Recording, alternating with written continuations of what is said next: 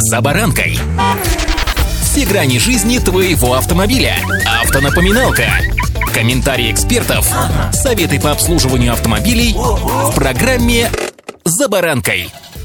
Китайские машины в настоящее время, да и в обозримом будущем, становятся все более активными участниками дорожного движения. Мы их изучаем, мы к ним привыкаем, мы их разбираем, ведь, наверное же, нет ни у кого сомнения, что ломается все. Вопрос только времени. Сегодня о том, что еще нужно знать, следя за развитием китайского автопрома на наших дорогах. С вами за баранка Александр Карпов. Здравствуйте. Автомобильные факты.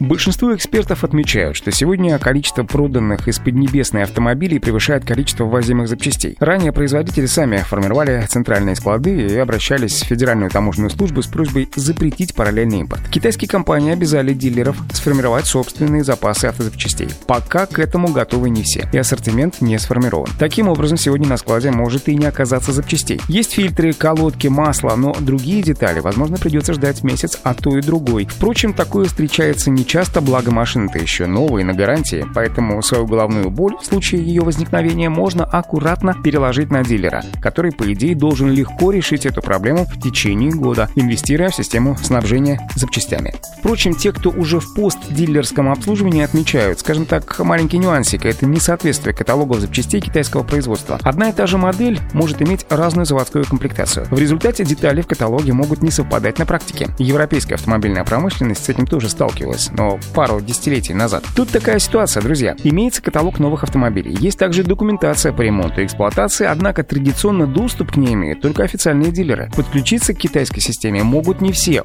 Далеко не все. Вот где собака зарыта. Автомобильные факты.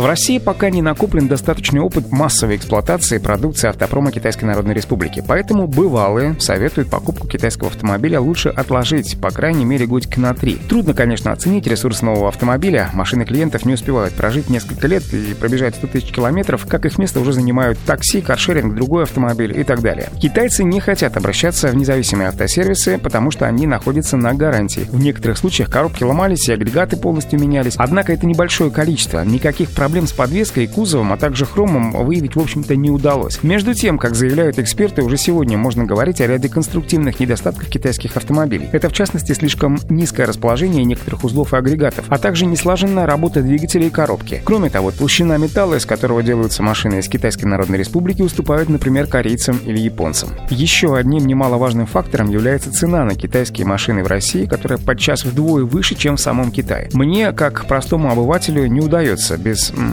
местных идиоматических выражений объяснить прежде всего самому себе, как ценник в наших салонах прирастает на 50, а то и на 70% к стоимости в Китае. Далее размышляем вместе с вами. Утильсбор, налоги, таможня. Я просто кричу, ребята, сделайте наш автомобиль отечественный без всяких сборов, налогов, таможни, и чтобы цена была сопоставима китайской, как в Китае. И качество, чтобы как в советское время. Ну, вспомните, сколько классики катается до сих пор по нашим дорогам. Но, как вы сами понимаете, все это размышления риторические. А пока, друзья, строжайшее соблюдение правил дорожного движения и удачи. «За баранкой».